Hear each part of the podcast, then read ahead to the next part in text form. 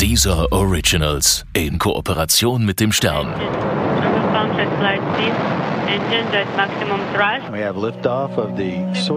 Dann sind wir äh, in den Weltraum, in die Umlaufbahn gekommen und ich habe angefangen, mich okay, an meinen, äh, auf, auf mich selbst zu konzentrieren, weil ich wollte jetzt nicht krank werden. Aber ich hatte auch sehr viele Prozeduren, die ich machen musste als äh, Bordingenieurin. Und dann irgendwann hat mein Kollege äh, Terry und er gesagt, hey Samantha, schau mal draußen. Und da war der erste Sonnenaufgang. Dann habe ich angefangen zu sehen, wie, äh, wie auf, der, auf dem Horizont, dann ist es hell geworden und man hat diese, diese kleine Schicht von Blau sehen können und dann plötzlich war dann die Sonne da. Und dann hat man gesehen auf der Erde, wie, wie, wie, wie das Licht dann weitergekommen ist ja, auf, auf, auf der Erde. Das war der erste Sonnenaufgang. Direkt in dem Moment, wo, die, äh, wo der Triebwerk ausgeschaltet wird, dann ist man schwerelos. Das die Checklist, die ich hatte und der Bleistift und alles hat angefangen zu äh, schweben. Wenn man jetzt äh, überhaupt keine Kraft baut, keine Kraft anwendet, dann äh, fallen die Arme auf der Erde. Und im Weltraum, wenn man jetzt keine Kraft anwendet, dann schweben praktisch die Arme ungefähr auf Augenhöhe. Das ist ja ganz witzig. Mana. In der ganzen Raumfahrtgeschichte der Europäischen Union gibt es eigentlich so gut wie keine Frau, die ins All flog. Doch sie hat es geschafft. Als zweite Frau in der Geschichte der ESA, als erste Frau aus Italien und, weil sie aus Südtirol stammt, auch einzige deutschsprachige Astronautin. Den Traum hatte sie schon als Kind. In der Schule paukte sie Mathe, Physik und Russisch, studierte später Ingenieurwesen ließ sich zu Pilotin ausbilden und setzte sich schließlich gegen tausende Mitbewerber durch. 2014 kam die große Nacht. Diese eine Nacht, in der eine leuchtende Rakete mitten im kasachischen Nirgendwo auf sie und ihre zwei Kollegen wartete. Das ist die Geschichte von Samantha. Mein Name ist Samantha Cristoforetti. Ich bin Astronautin der Europäischen Raumfahrtagentur. Vor ein paar Jahren war ich im Weltraum und äh, ich freue mich sehr darauf, wieder in den Weltraum zu fliegen. Und inzwischen arbeite ich im äh, Europäischen Astronautenzentrum der ESA in der Nähe von Köln.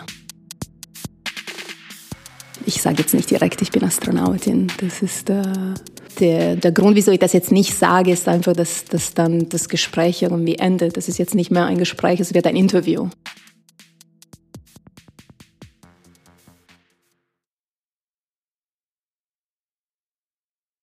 Außerwelt, ja, was soll ich sagen, es ist natürlich eine sehr kleine Gruppe. Ähm, ich, ich bin mir auch aber sehr bewusst, dass sehr viel mehr Leute in der Lage wären, Astronauten zu sein. Ich meine, es ist jetzt nicht, dass, dass nur so eine kleine Gruppe im Prinzip das leisten kann. Es ist nur, dass es nur so wenige Plätze gibt.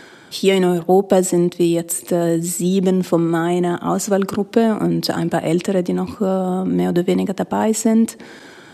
Ähm, in, in den USA sind es jetzt wahrscheinlich, ich weiß nicht, ich würde vielleicht 30 schätzen. Also 30, 40. Äh, und wahrscheinlich gibt es ein paar Dutzende bei den Russen. Und äh, ja, es muss äh, fünf, sechs, sieben Japaner geben und vier Kanadier. Also so viele sind wir nicht. In Europa bin ich die Einzige. Ähm, die Russen, die tun sich schwer mit den Frauen. Ich glaube, im Moment haben sie entweder nur eine oder vielleicht gar keine. Äh, die Amerikaner dagegen, die haben äh, einen eine mm, sehr großen Frauenanteil, gerade bei den jüngeren Gruppen. Ich verstehe es natürlich, dass äh, für die Leute, die das von außen betrachtet, das sehr viel Neugier erweckte. Das kann ich natürlich verstehen.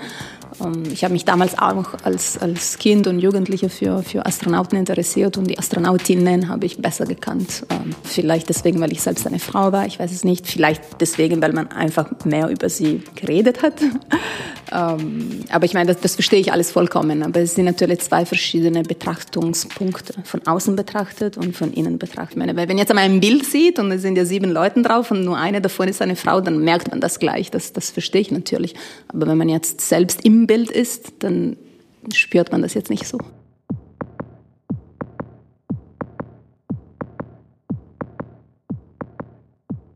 Ich habe angefangen davon zu träumen, jetzt in den Weltraum zu fliegen, bevor ich überhaupt wusste, dass es auch wirklich ein Beruf ist und dass es realistisch oder unrealistisch ist. Also ich meine, ich war ja ganz klein, ich war vielleicht acht, neun, zehn Jahre alt. Und ich glaube, es, es war eine Mischung von äh, Lektüren, Bücher, die ich gelesen habe, so Science Fiction, äh, aber auch einfach Abenteuerbücher. Ich war so ein abenteuerliches Kind. Ich war eine große Star Trek-Fan und ich glaube, das hat auch ein bisschen dazu beigetragen und auch sehr viel sogar.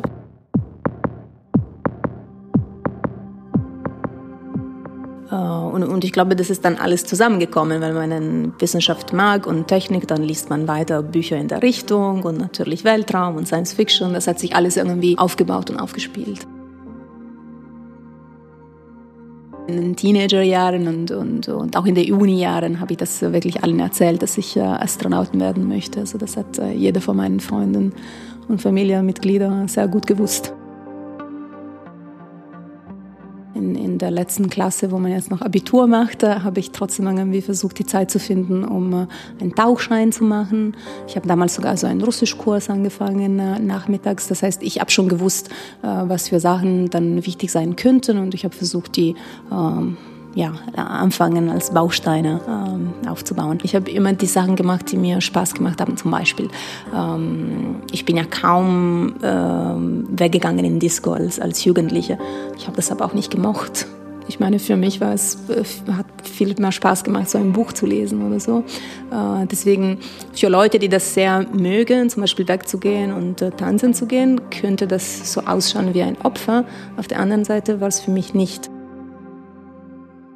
Also als ich jetzt in die Luftwaffe gegangen bin, das hat für mich auf jeden Fall eine Rolle gespielt, jetzt zu, zu dienen. Jetzt nicht jetzt eine Arbeit zu machen, wo es nur darum geht, dass jetzt meine Firma mehr Geld macht als die andere Firma. Ist ja auch okay. Ist ja nichts dagegen, wenn die Leute äh, sowas tun. Aber für mich war es wichtig, dass ich jetzt ein, eine, so eine Art idealen Ziel habe und mich zur Verfügung zu stellen und zu dienen. Äh, das war für mich wichtig. Ähm, und, und, ich glaube, das, das finde ich auch durchaus in dem, in dem, äh, in dem Astronautenjob auf, auf jeden Fall.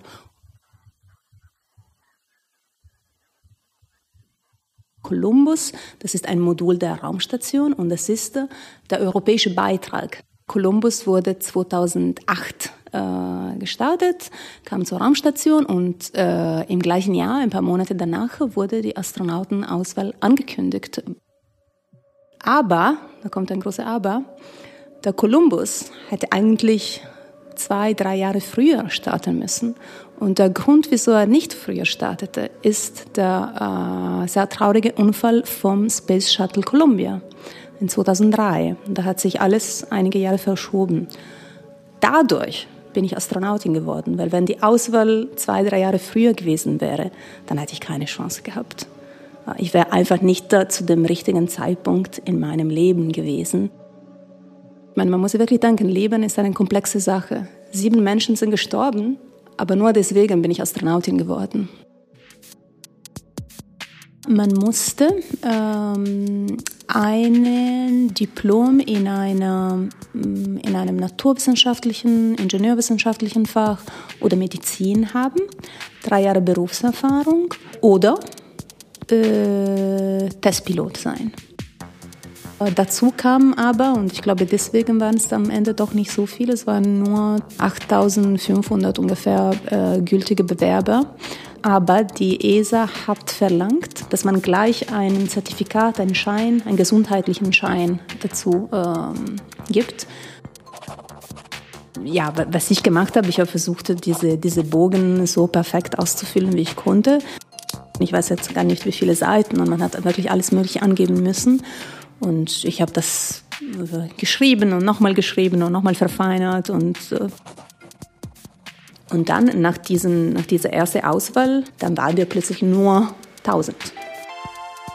So, das erste war ein Tag von ähm, Tests auf dem Rechner äh, in Hamburg.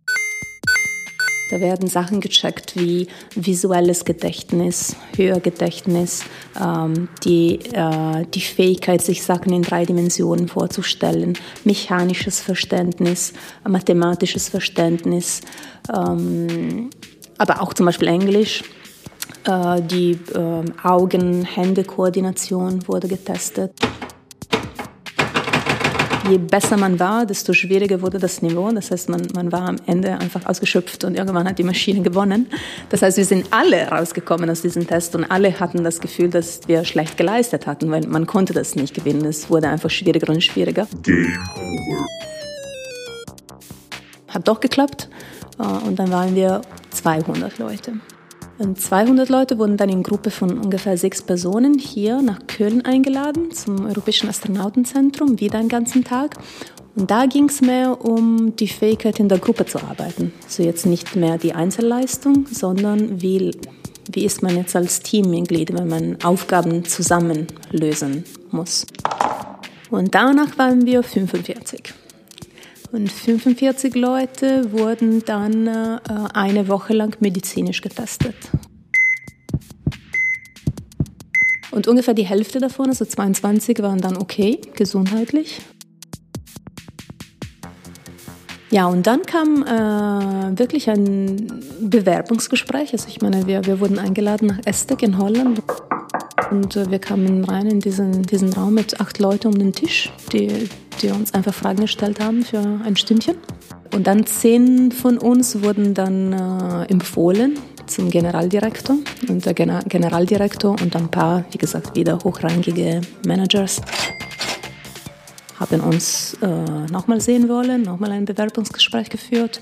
Und dann kam wirklich der, der größte Stress, weil äh, man musste natürlich auf die Antwort warten. Und irgendwann hat die ESA angekündigt, äh, öffentlich, dass am 20. Mai einen, ähm, die, die neue Astronautengruppe der Presse vorgestellt wird in Paris.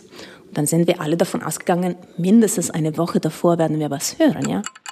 Eine Woche davor kommt keine Nachricht, sechs Tage davor keine Nachricht, fünf, vier, drei Tage. So am 18. Mai, also zwei Tage davor, haben wir alle noch nichts gewusst, bis abends. Und abends war ich in der Dusche und dann komme ich aus der Dusche raus und dann gibt es einen verpassten Anruf auf dem Telefon. Und dann setze ich mich einfach hin auf dem Bett und möchte mich einfach mal beruhigen. Ist jetzt die gute Nachricht oder die schlechte Nachricht? Ich meine, niemand hatte auf dem Band gesprochen. Und dann, ein paar Minuten danach, kommt eine E-Mail. Ähm, und dann in der E-Mail stand, äh, wir würden gerne, dass Sie übermorgen nach Paris kommen, wenn Sie können. Es war diese Riesenspannung, die einfach mal plötzlich weg war. Es war nicht mal Freude, es war einfach diese Entlastung. Ich meine, ich war so aufgebaut, diese Spannung hatte sich aufgebaut, es war unglaublich und dann plötzlich, es war weg. The Italian Space Agency will soon have its first female astronaut in orbit. Samantha Cristoforetti who joined ESA's astronaut corps in 2009, will be launched to the International Space Station from Baikonur in Kazakhstan. Also am Ende des Trainings muss man äh, ähm, eine Prüfung bestehen. Äh, das ist in zwei Tagen, also einmal für die Soyuz und einmal für die Raumstation selbst. Wenn man diese Prüfung bestanden hat, dann hat man sogar eine Woche frei. Das ist die gute alte Weisheit der Russen, die, äh, die möchten, dass die äh, Astronauten auch ausgeruht zur, nach Kasachstan kommen. Und nach einer Woche, dann trifft man sich wieder. Es gibt so eine Art, das, das nennt sich Abschiedsfrühstück. Das heißt, ganz in der Früh im Sternenstädtchen, dann trifft man sich um, um einen Tisch und äh, wie es so üblich ist in, in Russland, dann wird äh, getoastet. Obwohl es eigentlich sehr, sehr, sehr früh ist. Also viel Glück und, und, und alles Mögliche. Und danke an die Familie natürlich und danke an die Lehrer und Instructors. Und man fliegt alle zusammen nach Kasachstan. Da wird man da, da gibt es normalerweise so Schulgruppen, die einen willkommen heißen und ganz offiziell eine Gruppe von den Managers von, von Energia, diese ähm, staatliche Firma in, äh, in, in Russland, die die Soyuz auch baut. Man unterschreibt sehr viele Autogramme. Äh, das ist die unoffizielle Währung in, in Kasachstan, die Astronautenautogramme. Ich glaube, wir haben Tausende davon unterschrieben. Das steht ja wirklich auf dem Programm, also so viele Stunden Autogramme unterschreiben. Zwei Tage vor dem Start kommen die Familien und die Gäste. Da hat man die Möglichkeit, ein bisschen Zeit mit denen zu haben. Und zwar mit den äh, meisten Gästen eigentlich nur durch ein Glas. Das heißt, man darf jetzt nicht direkt Kontakt haben. Mit der engen Familie, also ich weiß nicht, dem Partner und die Eltern, äh, geht das, aber die müssen dann selbst auch medizinisch äh, überprüft werden, dass sie jetzt nicht krank sind oder so. Unser Start war sehr spät in der Nacht. Das war eher nach Mitternacht. Das heißt, wir sind in der Früh aufgestanden, äh, haben nochmal unsere Familien gesehen. Ähm, und dann kommt die, ähm, kommt die Ärztin, man, kann nochmal duschen, äh, man muss so mit Alkohol imprägnierte Servietten die ganze Haut desinfizieren. Dann gibt es wieder ein paar Traditionen, zum Beispiel eine Tür muss man signieren, wo früher der Kommandant immer gewohnt hatte. Äh, man wird gesegnet von dem orthodoxischen Pfarrer mit, äh, mit äh, heiligem Wasser. Und dann kommt man raus aus diesem aus diesem Haus und unter im Garten, da wartet der Bus, aber auf dem Weg zum Bus sind auch die ganzen Familien und Gästen, die, die darum winken und, und klatschen. Und es wird so eine Musik gespielt, das ist ganz lustig. Das ist so ein Rocklied von den 80er Jahren, die so eine Art unoffizielles Lied von den Astronauten geworden ist. Das war eigentlich ganz schön, dass wir so richtig laut gespielt und dann kommt man raus äh, zu dritt und dann kommt man in diesen Bus und man fährt zum äh, Kosmodrom. In Kosmodrom zieht man den, äh, den Raumanzug an das ist ganz wichtig, das macht man eigentlich vor die ganzen Familien und Gästen und auch Presse, die hinter, wieder hinter einem Glas sind. Wenn dann alle fertig sind, dann geht man wieder raus, wieder in den Bus zum, zur eigentlichen Rakete. Ja, und die Rakete war da, ganz schön, äh, in der Nacht. Die Rakete an sich ist grün, aber die ganze untere Seite, wenn man jetzt sich eine Stadt anguckt, die schaut eigentlich weiß aus. Aber es ist jetzt nicht die Rakete selbst, sondern die ganze Feuchtigkeit der Luft, die, äh, die, äh, die zu Eis wird, drum die Rakete wegen der, der Kälte. Und dann das verdunstet auch die ganze Zeit. Das heißt, es gibt diese Art äh, Nebel, das dann vom Wind äh, hin und her ähm, äh, hin und her geschoben wird um, um diese Rakete. Das, äh, das ist sehr schön. Und das ist dann das letzte Tschüss, das letzte Winken für, für die Leute, die da sind. Und da kommt man rein in die eigentliche Kapsel, die auf uns wartet. Und dann hat man eigentlich locker Zeit, um äh, da Platz zu nehmen und äh, sich zu, zu binden mit den ganzen Gürteln und alles Mögliche. Äh, man testet die Radioverbindung. Also jeder von uns hat sich äh, ein paar Lieder ausge ausgewählt äh, vor dem Start und dem Instruktor gegeben äh, für eben dieses halbe Stündchen. Also man hört dann Musik zu. Das Witzige war mein, mein russischer Kollege Anton. Ne? Der hat ein Lied von Adriano Celentano gewählt. Okay, das ist jetzt nichts Erstaunliches. Aber was für ein Lied? Ich meine, der, der kann ja kein Italienisch. Das heißt, er hat das Lied einfach nur gewählt, weil ihm die Musik gefallen hat. Aber die Wörter sind ähm, äh, es bringt nichts, dass hier klopft, weil niemand wird hier die Tür aufmachen. Wir haben die Welt ausgesperrt. Und das war natürlich für uns auch zutreffend.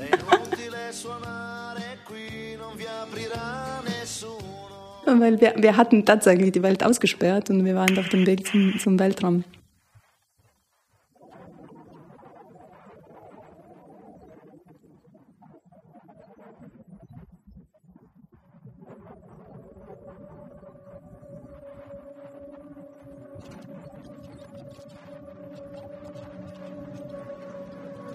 So, insgesamt ist dieser Start äh, knappe neun Minuten und dann am Ende dieser neun Minuten ist diese ganze Rakete aufgebraucht. Das heißt, dieser ganze Treibstoff ist weg. Äh, die dritte Stufe trennt sich ab von der Kapsel und da bleibt wirklich nur diese kleine Kapsel. Direkt in dem Moment, wo, die, äh, wo der Triebwerk ausgeschaltet wird, dann ist man schwerelos. Äh, man merkt es nicht direkt, dass man schwebt, weil, weil man ist ja sehr eng gebunden. Aber zum Beispiel der Arm, ja, wenn, man, wenn, wenn man jetzt äh, überhaupt keine Kraft anwendet, dann äh, fallen die Arme auf der Erde. Und im Weltraum, wenn man jetzt keine Kraft anwendet, dann schweben praktisch die Arme ungefähr auf Augenhöhe. das ist ja ganz witzig. Ähm, und die das, die Checklist, die ich hatte und der Bleistift und alles hat angefangen zu ähm, schweben. Und dann später, dann hatten wir ja irgendwann nicht mehr so viel zu tun, dann waren wir alle nicht so beschäftigt und es war wieder Nacht. Und dann hat Terry äh, nochmal empfohlen, dass wir alle Lichter drin ausmachen. Wir haben alles ausgeschaltet, wir hatten gar, gar keine Lichter mehr drin und wir haben nur rausgeguckt und dann konnte man super schön alle die Sterne sehen. Das heißt, ich habe dann zum ersten Mal den Sternenhimmel gesehen von, äh, vom Weltraum.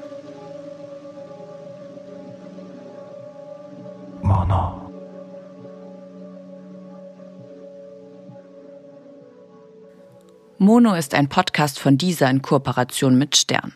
Autoren Jan Karon und Tassilo Hummel. Mastering Erhan Kubak. Redaktion Isa von Heil. Sprecherin Lana Grosse.